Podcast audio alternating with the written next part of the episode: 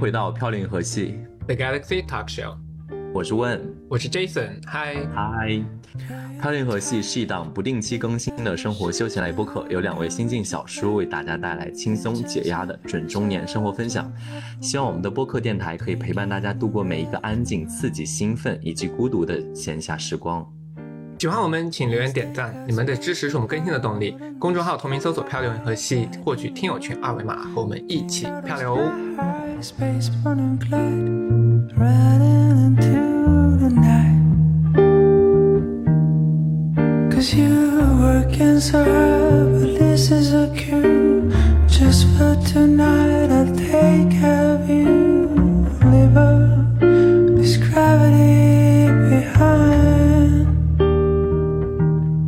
有听过我们上一期播客的朋友们，大家一定听到我们上一期讲的很夸张啊。其实我我的朋友私下有在攻击我说什么是老少配、老卑少，让我把话讲清楚。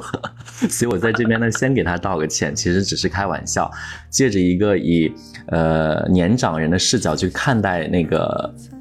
年轻人的那个恋爱观吧，这个也算是一种另一个视角的观看。所以我们这一期的主人公呢，其实非常巧，我们请到的是一位年下的。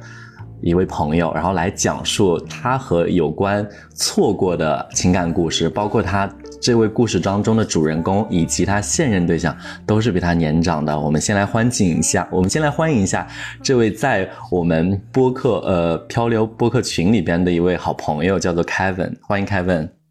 嗨，大家好，我是 Kevin，就是一个平平无奇的研龄学生，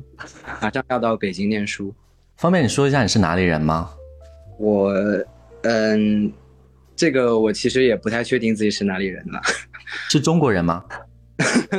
因为我是相当于是前十二年在广西嘛，后面的六年是在湖北，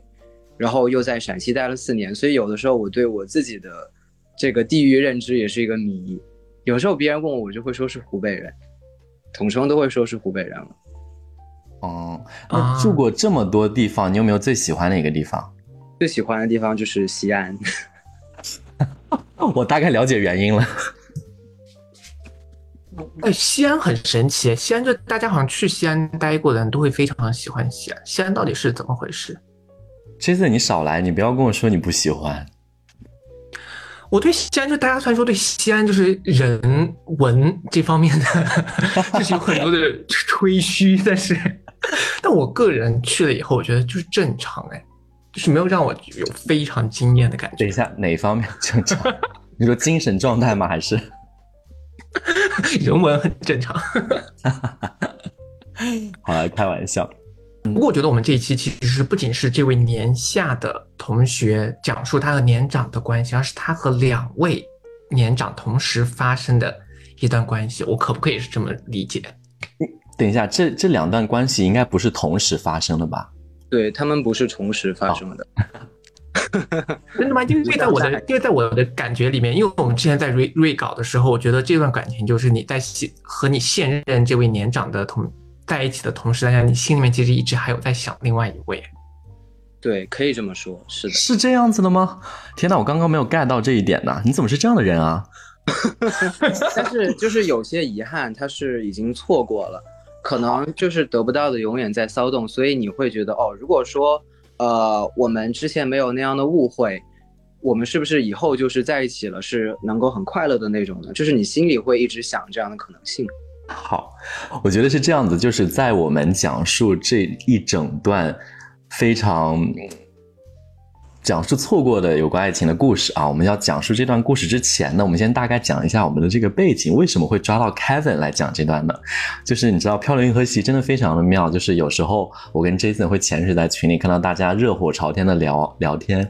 然后有的朋友会分享一些自己的情感经历，有的朋友会分享一些自己最近一些糟心事，甚至一些喜悦的事。恰逢 Kevin 呢，就是在群内是一个呃发言比较活跃的一个小朋友，然后他讲的这段故事非常的快速的引起我跟 Jason 的注意，我觉得喂，感觉是一个非常不错的一个播客命题，感觉是一个非常不错的一个故事，所以我们诚心的邀请了 Kevin 来到了飘零河，讲述他这段故事。那好，呃，Kevin，我觉得我们的那个前面的铺垫已经足够多了，所以我跟 Jason 其其实真的非常迫不及待，想听一下你的这一段有关错过的情感故事，你大概帮我们讲述一下你们是怎么发展，或者是怎么认识到这个这个人的吧？呃，那我就按那个时间的顺序来好了。其实我想用两个字，我觉得形容他是蛮贴切的，就是很奇葩的一个人。为什么奇葩呢？是我们一开始认识的时候是通过那个交友小软件嘛，就是小蓝。然后呃，当时我是在陕西的汉中市，在一个朋友那边被隔离了，然后他在西安，他跟我 say hi，然后我们就换了照片，然后加了有微信的好友。后面后面有几天我们都没有说话，然后他有一天就是跟我说话，开始聊天嘛。然后又说想看我照片啊什么的，然后我就给他看了，结果他后面的呢跟我说他跟我 say hi 的照片是假照，然后我一下子对这个人的那个好感度就降得非常非常低了，非常低了之后，然后他又一直来给我发消息说想等我那个开学的时候回到西安这块了，跟他见个面吃个饭，所以我就就一直是很敷衍的，因为我不太想跟他见面吃饭。然后这是第一个，是我觉得他假照非常的呃，让我觉得很，就是很奇葩的一个人。第二个真诚，对，不真诚，是的。嗯第二个奇葩的点是在于，因为我当时是准备保研嘛，保研有一个加分项就是要去考雅思，然后我就订，当时是订了那个西安的酒店，我说我要去那边去准备考雅思了。他那天就问我，恰好他那天问我是什么时候去西安，我就跟他如实说了嘛，说了，然后他问我你住哪里，我这个时候第一反应就是我说他是不是要那个，你知道吧？我说我们那个一开始我们都没有见过面，吃个饭，难道我们第一面就要见在酒店吗？而且我对他的好感其实非常的低，甚至就是呃负数了已经是，所以我当时就回了一句，我说这个酒店是给我拿来学习和休息用的地方。然后他说好吧，说 他本来是想给我订酒店的。我说我们连面都没有见，你为什么要给一个陌生人花钱呢？所以这是让我觉得非常非常奇怪的。然后等我那个，虽然我没有去成那个西安考雅思，但是后面还是那个呃保研保上了嘛。保研保上了，我就联系了西安交通大学那边的老师，打算去跟老师面谈一下。结果我刚到西安的那个晚上，跟我的朋友吃完火锅，他就又给我发消息了，我就觉得非常的烦。他就问我之后的安排是怎么样的，我还是如实跟他说了，说了就他就说那就第二天中午一起吃个便饭。然后我们第二天就见面了，见了面就是呃坐到就是他说让我去坐他的车，我本能还是非常排斥的，因为我觉得就是在外面吃个饭聊一聊就好了，我对你本人就没有任何的感觉，就是我甚至觉得这个这个钱我出都可以，哪怕他比我大工作了，我觉得我出都可以。然后我们还是简单的吃了个饭，就是我们在车里聊天的时候，我会发现，哦，他其实和和我在那个微信上接触到的人可能不一样，就是他本人在线下聊天的时候，我感觉是很有分寸感的一个人，所以我们线下的聊天还是很愉快的，而且就是他会说一些很暖心的话，就是因为我其实家庭背景比较特殊嘛，我和家里人关系不太好，我在大二的时候，家里人其实就跟我断绝了来往。然后后面的那个学费、生活费都是我靠奖学金和自己假期去工作赚来的钱。然后他就觉得，哦、可能 Kevin 就是比较怎么说呢，比较努力的那种人吧。然后我也有比是那种比较好强的人，所以可能就是在他的眼里，我是那种就是不要脸的说一句是那种比较惨，然后比较强的这种形象。所以他就会本能的对我有一种好感在，包括呃那天就是就是我们那天吃了饭了之后，对他就是好感其实拉满了，拉满其实我感觉也是只是对于朋友之间的那种好感。我当时在车里，我跟他说，我说我们做朋友就很好，没有必要一定要谈感情，一定要谈恋爱。我说我对你的这个情感就是局限在朋友这边。那后边有一些，比如说你是哪一个瞬间，或者是同哪些事情让你感受到了说，哎，其实你对他的感觉不只是做朋友那么简单。那我就接着往下说吧。呃，跟他吃了饭，然后我找我那边的老师聊了一下，就是本来满心欢喜的以为要进那个学校念书了，然后没想到上了地铁之后得到就是答复，就是那个老师拒绝了我，拒绝了我，对，就是当时心里是很难过的。然后我身边就是就是我又没有家人可以分享这些噩耗嘛，我就跟他说了一下，当时就是很晚了，走在那个回民街那个小巷子里面，就是心里非常非常的觉得难过，然后还绕迷路了。那个时候就给他打电话，就跟他说，我说我老师那边面试失败了，当时是选了一个我觉得比较比较喜欢的一个老师。然后他当时是在跟他的朋友吃饭嘛，他就跟我说先不要着急，问我在哪里，说要开车来接我。后面天哪，暖男！嗯，是的，就是我也不知道，当时我也不知道为什么我想给他打电话，可能就是他他在车里啊，然后在我们吃饭的那些话是能够温暖到我的，可能我就是因为家庭矛盾比较深，是一个比较缺爱一点的人，然后他说那些话就是很能打动到我。嗯，哎，我说一句题外话啊，我发现西安的人真的很有这种很爱就开车来载你之类的问题。我在上海，都在杭州都很少遇到这种情况，大家好像都是坐地铁，没有遇到有车来载我的情况。我觉得可能是 Jason 我们接触的层次的人不一样，你知道，我们这呃接触的人可能都是啊，我们来坐地铁，我们一起一起去哪里，然后打一下滴滴，就已经 知道非常顶格的 level。但是 Kevin 遇到的就是车接车送，所以我觉得我们应该自我反省一下。讲到这个车的问题哦，我是觉得就是第一次见人是要低调一点的，尤其是如果是你比较有身份，然后比较有钱的话，尽量的是要穿的低调一点的，就是对自己，然后对别人其实也会好。因为我当时见他的时候，我是觉得哇，就是有压力，你知道吗？就是觉得这个阶层就是不一样的人。就是有距离感嘛，应该算。，对，是的，嗯，哎，那刚好我们聊到了这个人的形象气质，我们刚好也给观众一个画像吧。那这个这位这位男生，他大概是在什么样子的年龄段？然后他是什么样子风格的一位人？三十岁出头，然后是，就是他的那个，就是整体的穿着是比较商务的吧。然后脸的话就是很正常的，我家我发现 Kevin 非常喜欢用“正常”这个词，对，就是刚刚也是在形容谁？刚刚是 Jason 在形容还是谁在形容？就是一直说正常。我想说，到底什么样的长相或者什么样的风格是不正常的？就是很普通的吧，我觉得是打六分的程度。呃 OK，Kevin，那你刚才说他比较就是生活比较滋润，那这个滋润是来自于家庭，还是说是来自于他自己的事业？我觉得是来自于家庭吧，啊，富二代，所以可能是富二代，但我不是很确定这个东西。其实当时我就想到，第一他是发了假照片，他可能是不太想别人知道他的长相。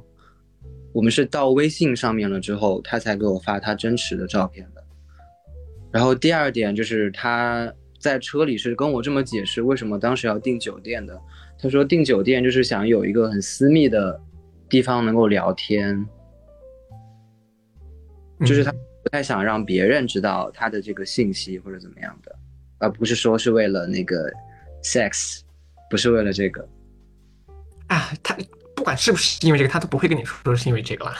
啊，这个确实是，所以我没有，所以我当时也没有问关于他工作上的问题了。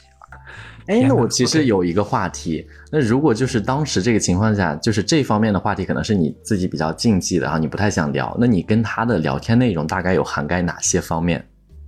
就是聊到家庭吧，然后或者聊一些其他方面的，更多的是，我觉得家庭更私密。哎然后我我觉得我说的是我自己的，我不 care 别人是怎么讲的，就是他是一个很好的 listener，他就哦会给你一个反馈在，哦，了解。所以你会觉得哦，他是就是他的每一个反馈，他都是能打到那个点上的。你觉得他是一个情商很高或者是很那种温柔的人，就是起码对我来说是这样的。这就是年长的魅力人的好处。对，真的，我觉得就是你如果如果硬要说年长有哪些好处，我觉得这个一定能排到前三。对，我觉得年长的人温柔是他们一大就是一大亮点。对，因为其实我觉得他的那个沟通成本会很低，就是不需要去费力的去想一些什么东西。我觉得这个确实是蛮蛮值得表扬的。啊，算了，再表扬自己。Hello，哎好，所以呢，Kevin，你跟他那天结束之后，你后面是回了汉中吗？还是？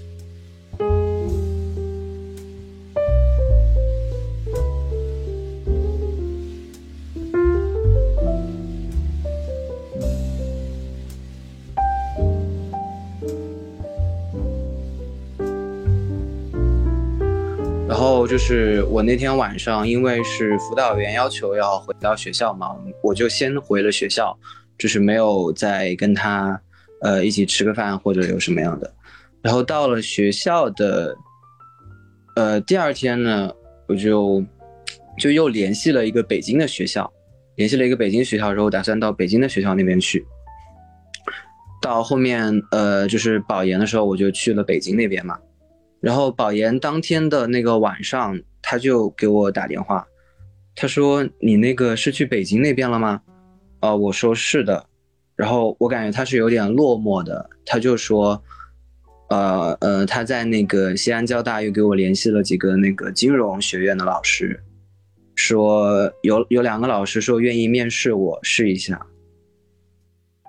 等一下，我确认一下，是他动用他自己的关系帮你联系到了另外一所知名学校的一些师资力量。是的，是的天呐，你从另外一个角度想这个故事，感觉是一个霸总的故事哎。对啊，简直是霸总哎！我已经帮你安排好什么什么什么，我已经怎么怎么怎么样，然后就是你说的每一句话，他都已经记在心上。OK，怎么怎么怎么样？是的，就是他说的，真的，我说的每一句话他都还记得，就是他记忆力真的很好。包括我后面就是六月份跟他重逢的时候，我说到一些事情，他说：“啊，你之前跟我讲过，我都觉得很惊讶。问你看这个故事的走向，你能想象这种霸总的故事的走向，最后他没有跟这个人在一起，却跟了另外一个人在一起？你要想这个故事其实是这么发展的。哎，但但是一般一般电视剧里面好像霸总都是会成功的跟主人公在一起。对啊，所以说这个电视剧里面没有，这 朝电视剧里面发展的这个事情。好，所以是为什么你跟他这么，就是在我觉得这个人好像很有魅力，然后很温柔，然后你对他印象也不错的情况下，为什么你没有跟他最后走到一起？呃，确实他对我是很好的，就是精神或者是物质方面，他甚至还送了我一双鞋，就是啊，因为我一再跟他说，我说我们之间是无功不受禄的，我没有帮你什么，然后你也没有帮我什么，你不需要就是对我那么好，我会觉得很有压力。就是说订酒店呐、或者是当时我们去试衣服，然后我我自己掏了那个衣服的钱，就没有让他去买单，这样子的，我就跟他说的很清楚，但是他硬是要送一双鞋给我，然后就是他跟我说的是他的二手鞋，说是跟我的脚的尺码是一样的，他穿不下的，然后给我的。我一直拒绝，后面他实在是没有办法了，我说 OK，那你证明给我看这是你的二手鞋，然后他发了一个那个底是磨旧了的，我才哦确定 OK，然后就把这个鞋才才接受了。他这个把你跟你送鞋，就是把你送走啊，感觉这个寓意也不是很行。我就知道你要讲，你知道老人家就很在意这种 这种对，我觉得学会送鞋子啊，就很寓意很不好的样子。送鞋还好啦，你如果真的是你说男生还那种运动鞋啊，我觉得这方面还 OK。比如说你的这些限量版的球鞋啊，干嘛的？我只是觉得，就是我刚刚听到这个，比如说，嗯，确实能，你知道那种年轻人的那个 dignity，你知道那种 Jason，我不知道你能不能感受到我说的、自尊自尊心。对，就是呃，我年我年轻的时候，我同样像 J 那个 Kevin 一样，就是我觉得，嗯，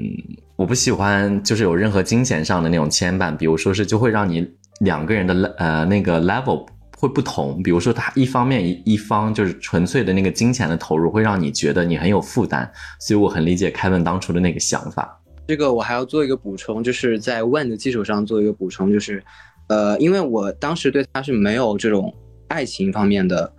这个想法的，所以我更加不能够让我们的关系走得太近，就是我不能够给他一种，哎，我们两个还有可能的错觉。蛮好的，我觉得这个这个行为值得表扬。我觉得要在漂亮和戏上边，你知道给大家着重的放大。我觉得我们这个故事我还是我觉得还是蛮精彩。那我们继续吧。那 Kevin 后面还是回到说你跟他的这段关系之后是怎么发生了变化？嗯，之后发生变化是，因为我不是一直觉得我对他就是朋友之间的感觉嘛，所以他其实就是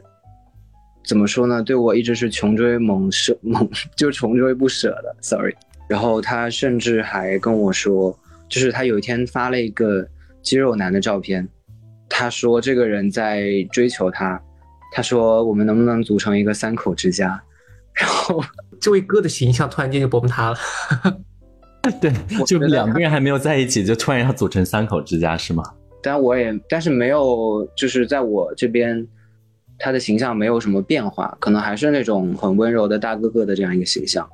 嗯，但是你后面说你跟他有一次就是最终关系闹掰了，是发生了什么？闹掰了是，我一方面是一直在拒绝他嘛，另一方面其实我也有在那个认识有在了解的人，但是我一直没有跟他说，是因为我觉得跟他说了之后，他可能会，呃，就是跟我不再联系了。但是嗯我这心里也觉得，因为我已经很明确的拒绝了他，我没有给到他机会。那这个时候，我一方面又拒绝他，然后另一方面再跟另一个人开始在了解的时候，应该不是冲突的事情。就在我在我在我眼里啊，我觉得我虽然问肯定要说我的价值观不好，但是我觉得在我眼里，即使是你同时跟很多人暧昧不清，那也是没有任何关系的，因为你并没有跟其中的任何一个人有任何确立的某种关系，所以我觉得是完全 OK 的。我觉得取决于双方的态度吧。就有的人的态度，他表现的很明确，确实只是你知道享受 dating 的那个过程，所以你可能也比较融入。但是有的确实，你知道，就是换句话来讲，你们的那个就是那种态度，是不是也是有存在想要保有备胎的一种感受？所以你如果是作为另外一种想法是，哎，好像是给自己留了一手。但其实作为那个就是期待我们会有一些下一步发展的人来说，其实也不太公平。所以我觉得 Kevin 当初的那个做法是蛮正确，就是要讲清楚。对，然后就是 When 的想法就完全是他的想法，他后面一直在追我嘛，我就一直拒绝，后面他才把这个事情问出来了，说是我才说我是有在跟另一个人交往，有在了解，然后在他的眼里，就是看来他好像是当了那个备胎，觉得是我对他不真诚，但是我也是一个很强硬的态度，我说我已经跟你说清楚了，我并没有做对不起或者亏欠你的事情。然后他说 OK，然后就把我删掉了。啊，你们走到这一步，就是直接删掉。对，删掉了，删掉了。我那晚其实很难过，因为我觉得就是好像失去了一个很好的朋友。嗯，就是他之前，我跟他说，我说我已经很久没有吃到家里人做的菜了，因为那段时间我就是有三年都没有回过家，就是我过年也只是在外面打工赚钱赚生活费什么的。他说那些话就很温暖到我嘛，所以就会被他这种这种话呀，还有一些小细节给感动到。嗯，但是我犹豫再三，我还是把他加了回来。我觉得我还是想挽回一下这段关系，至少我们还能作为朋友相处下去，对吧？然后呃，你加他的时候，他也就同意了吗？还是说他犹豫了一阵子？过了一天才同意。哎，那就说明在这一天之内，他自己也想了半天，是的，也想了很久，说，哎，要不要加呢？要不要？他也不忍心。对，然后我们加上之后，他就跟我说，他昨天晚上开车出去飙车了，可能就是发泄情绪吧。然后我后面就是慢慢的在跟我当时那个就是有了解的那个人淡了嘛，关系淡了嘛。后面我觉得我们两个可能不合适，所以我们就说清楚就拜拜了。然后可能也是在那段时间，我慢慢的意识到，我可能是对他是有这个恋人方面的感觉的。只是我一直一直给自己心理暗示，就是哦，我们只能做朋友。到我第二次再去联系他的时候，因为我觉得他可能是对我有戒备心了。然后我有一次晚上，就是我实在很想跟他说清楚这个事情，我想跟他说我对他的感觉，对他的感受。然后我给他打了电话，他挂掉了，挂掉了。我说我有话想对你说。他说他在家里面，他妈妈在家里面，说不方便说。我说好，就再也没有跟他讲话。结果他过了大概一周的时间，他才给我打电话，他说：“呃，你想跟我说什么？”我愣了一下，我就说：“嗯，没有什么想对你说的了。可能当时我只是比较好强，我觉得可能你已经这一周之内你都没有再找过我，然后你突然这一天找了来找我是什么意思呢？那我也不希望我在这个感情里面是比较处于下风的一下下风的这个一方，所以我就说没有什么。结果他结束之后就又把我删掉了。等一下，又删了你。对，非常神奇。他后后面不会又主动来加你了吧？对，然后大概过了一个月的时间，就是十一月份的时候，那天我在健身，他突然就又加回我，给我发了那个申请消息。所以你现在讲到他又主动的加回你来，所以于我来讲，这个其实就是，呃，你又开始和他又重新有了机会。但是为什么会说最后就是一个错过的情感？然后你帮我们讲一下，到底后面又发生了什么样的故事吧？后面就是我们讲到是去年十一月嘛，这个时间线，十一月就是我们聊了，就是闲聊了几句之后，就他就没有再回我消息，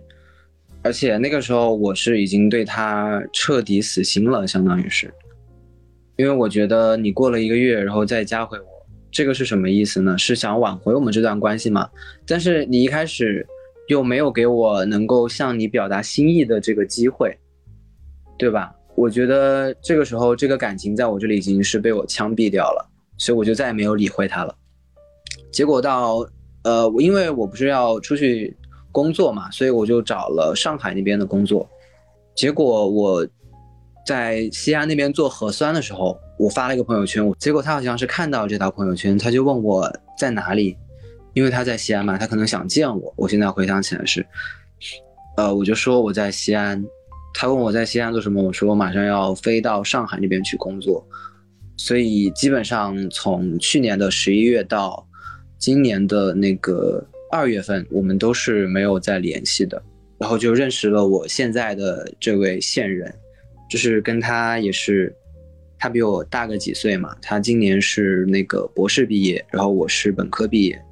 然后我们就很凑巧的走到了一起，走到了一起，然后就是也面临着各种各样的困难嘛，他是毕业方面的困难，然后我是生活方面一开始比较很难去 balance 他那个收支，但是好在后面我就是又找了一份兼职，就能够赚的比较多，然后我们就属于是这样互相支撑的一个状态嘛。甚至我一开始比较落魄的时候，我的现任就是还会，我们出去吃饭都是他给我掏钱，然后他还给我买药，给我照顾我，然后我们过年的时候，就是他留在上海陪我过年，觉得我就是上大学之后就再也没有好好的过过一个年，所以这些行为都让我觉得非常感动，就是觉得会跟他一直走下去的那种冲动。结果等到二月份的时候，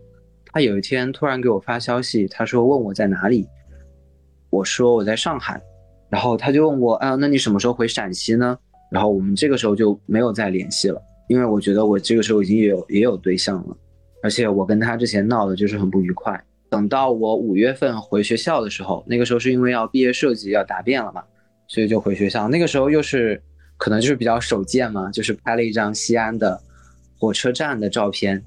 发了朋友圈，我说西安我回来了。他可能就是看到这个朋友圈又来找我说什么时候有时间一起吃个饭。我说等我忙完毕业的事情吧。在这个吃饭的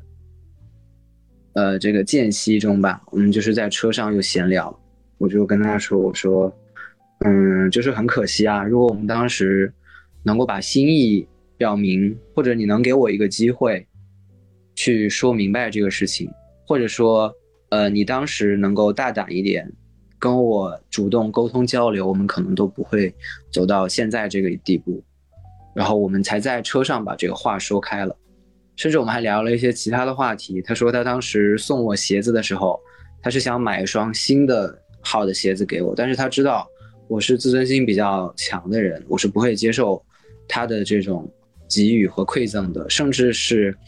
呃，我到了上海，就是很落魄，手里面没有钱的那个阶段的时候，我都没有找其他人求助过，我都是靠呃自己这样走出来的。所以他就说，呃，可能就是我这点会比较吸引到他。他说，在我离开西安、离开学校的这段时间里面，他也一直没有再去有认识新的人。他说他已经觉得很累了，他甚至跟我说说，他说我会等你啊、等你那个跟你现在的这个分手了，然后你再来找我。然后我说没有没有必要，你就找一个在西安的。然后我说也各方面也不差的，也就很好了。他就非说他不要，他说他自己是一个很认死理的人。哎，那其实我其实蛮想问一个关键问题，嗯，就是后来发生的这些事情，你的现任知不知道？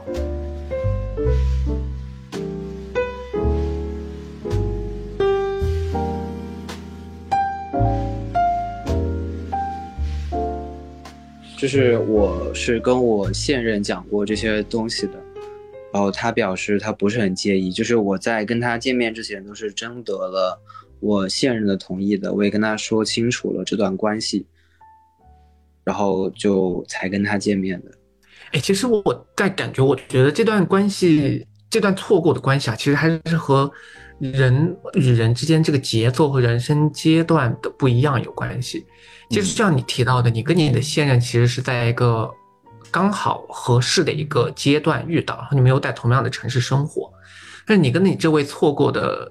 呃富二代先生，就是我叫他大雁塔吧，我觉得大雁塔蛮蛮有地域性的。嗯好，那这位大雁塔先生，就是你跟他当时的阶段，就是你的生活处于一个不稳定的状态，你的未来有很多不确定性，你不知道你要在西安念书，是在北京念书，还是在 where，。然后他，你又不在西安长时间的生活，所以你们这种远距离的阶段，加上你不确定的人生和节奏，我觉得当时这个错过，现在想想可能是遗憾，但是其实无论如何，它一定是必然会发生的事情。而且，而且，我觉得我顺着 Jason 的话讲，就是呃，就是你刚刚在你讲述故事的内容当中有说过，你有一次回到西安之后，其实你跟他把整个你们的误解都讲开了，然后就是你们可能那次讲的比较多，比较话题比较深入。但说实话，就是这种东西啊，就以我自己的想法，或者是可能我之之前经历过的一些人或事，或者是我看到过一些朋友经历过的人或事。我自己也想到，我觉得这种东西就是你一旦把话说开了，你反倒更不容易会在一起了。就是你知道，就是我觉得人与人之间啊，就有时候相处还是需要一层窗户纸的。就是我觉得你们如果真的是把那层纸全部捅破，我说，哎，那我们就呃打开天窗说亮话，或者是我们把所有的东西都摊开，虽然是一种心理上负担的一种解放，但说实话，就确，但是也少了那种你可能是恋人之间。应该有的那种朦胧感啊，或者是神秘感，就反倒是我觉得会破坏掉。所以，与其说是错过，我觉得是一场注定会错过的一种情感经历。然后再说回来，第二点啊，就是我其实说实话，就是我啊问这个本人呢，就是角度有一些刁钻。就是我其实会有时候会从另一个角度去思考这件事情，就是呃，说实话，就是我觉得刚刚在你的描述过程当中，其实于我来讲，就是他所做的所有的一切都是非常照顾你、很体贴你，作为一个可能有过很长久的生活经验的一个人。当然，这些就也不是什么坏事儿。但是，比如说你后期的过程当中，他有说过的一些话，说什么，嗯，哎，没关系，我会一直等你，是或者是什么就。诸如此类的内容，那一定是在那个 CPU 里。也不是说这件事完全不好，但是你可以看到他是一个嗯经验比较丰富，嗯有一定年纪的，嗯，包括像我问本人都可以分析出来这样子。就是我当时是这么回复他的，我说你没有必要等我，因为对你来说你会有更好的选择，你就找一个在西安的，然后各方面条件都不错的人。就是以他的条件是完全可以找得到的。嗯，确实是蛮，哎，怎么讲说呢？就是，呃，不管是地点啊，或者是那个，嗯，某些误会，就导致两个人确实没在一起。但这种遗憾的发生呢，确实就是一种遗憾。就是反倒我觉得你你们如果真的在一起，把这个遗憾弥补到，它反倒不如这个故事来的这么精彩。甚至于，我觉得就是可能真的在一起之后，你们你会发现，哎，嗯，当初可能我对他有某些，或者是很多很多好处，呃，想法，或者是哪些，嗯，比较会让你一直回味的故事，倒反倒会让你成了一种说，哎，他怎么没有当初那么好啊？怎么怎么之类的。所以当时他跟我说了一句话，就是我在群里说的。他说：“本来以为我要留在西安这边继续上学，结果我去了北京。”他说：“本来以为我是要在西安这边接着工作，没想到我去了上海。”然后他在鼓起勇气来联系我的时候呢，我就已经有了男朋友了。他就说我是一个这个执行力太强的人，就是他每次想有动作的时候，我都会先他一步。就是如果回想起来，如果我当时就是可能速度慢一点，他已经给我联系了那边的老师，或许我去面试了，也许又是另一种结果。如果当时我没有去上海，留在西安，也许又是另一种结果。就是脑子里都会想着无数种可能，就是得不到的永远在骚动吧。爱这种情感是非常复杂多变的，你的人生的抉择，就人生不可能倒退。就是其实你就算是当时动作的慢一点，也不，我觉得你们的走向也不一定会朝着你想象中的方向去走。所以我倒是觉得，就是我觉得人生是一切是最好的选择啊，真的。对，真的就是你，哎，就是以我跟 Jason 目前的这个年龄来讲，确实有很多情况，真的就是你概括起来，就是说。哎，一切都是最好的安排，就不用想那么多了，就是该发生的发生，该怎么样就怎么样了。而何况，我觉得现在你最幸福的是你有一个跟你一起在共同成长、共同担当的一个，对啊，你的那个 ing 的那个对象，哎，对，我觉得，所以这个就是我想表达的，就是也许是错过了，所以才得到更好的。也不是吧，我一直觉得当下的就是最好的，也许。也许我现在穿越到一年前的我，我也会享受那个时候的那个时光。我觉得哦，当下的他就是那个最好的人。然后到我现在了，我在跟我的这个对象在交往的时候，我依然会觉得，呃，能够跟他在一起是我做过最好的决定。天呐，Jason，以我这个年纪，我现在已经说不出这样的话了。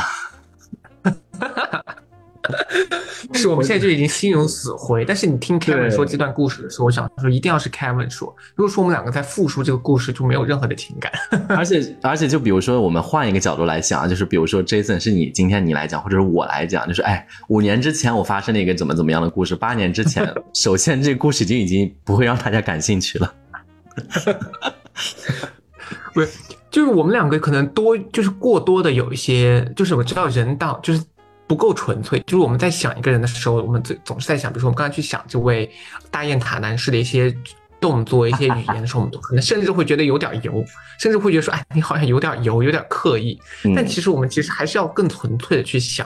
有些人的感情，他们如果保持在一个比较纯粹阶段上，他就是一段很纯粹的。但我们两个就会老想，人家就是很油，人家是骗你了，对不对？人家就是两个就是被骗多了，你懂吗？就是你就有时候那个生活阅历过于丰富，也不是一件好事。对对对，说的这些东西我都想过了，但是就是我是更倾向于去那样善良的去理解他。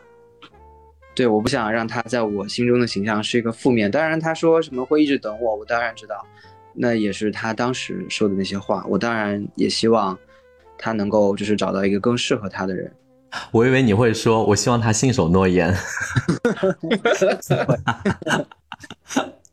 刚刚听完凯文讲的整段故事，确实就是也是回归到我们这次播客的聊天主题，就是错过。很多时很多情况之下，我们回头看一件已经被错过的情感故事，就是你当然会充满无限的遗憾，或者是无限的。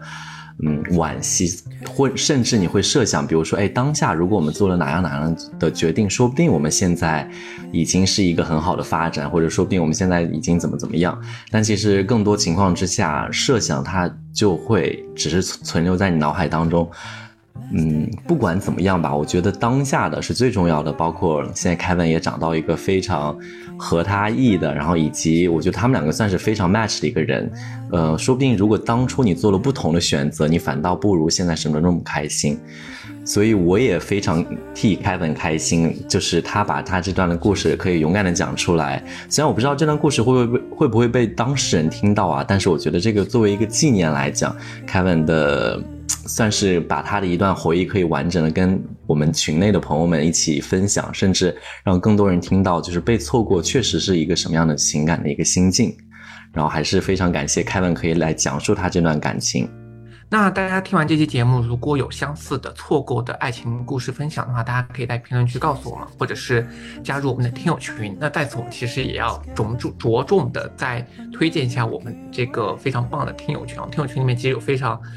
大家志同道合的单身人士在群内，就是非常喜欢交朋友。所以大家如果感兴趣，或者大家对我们的节目很感兴趣，或者对交朋友很感兴趣的话，大家可以在我们的公众号搜索“漂流银河系”，获取我们听友群的二维码。那我们这期节目就先到这里了，非常感谢 Kevin 作为我们的听友来参加我们的节目。那希望未未来有越来越多的听友愿意上我们的节目来分享他们的故事。那我们就下期再见喽，拜拜。拜拜，谢谢 Kevin。Gravity behind working slow. This is a just for tonight. Take care of you. I'm living for this gravity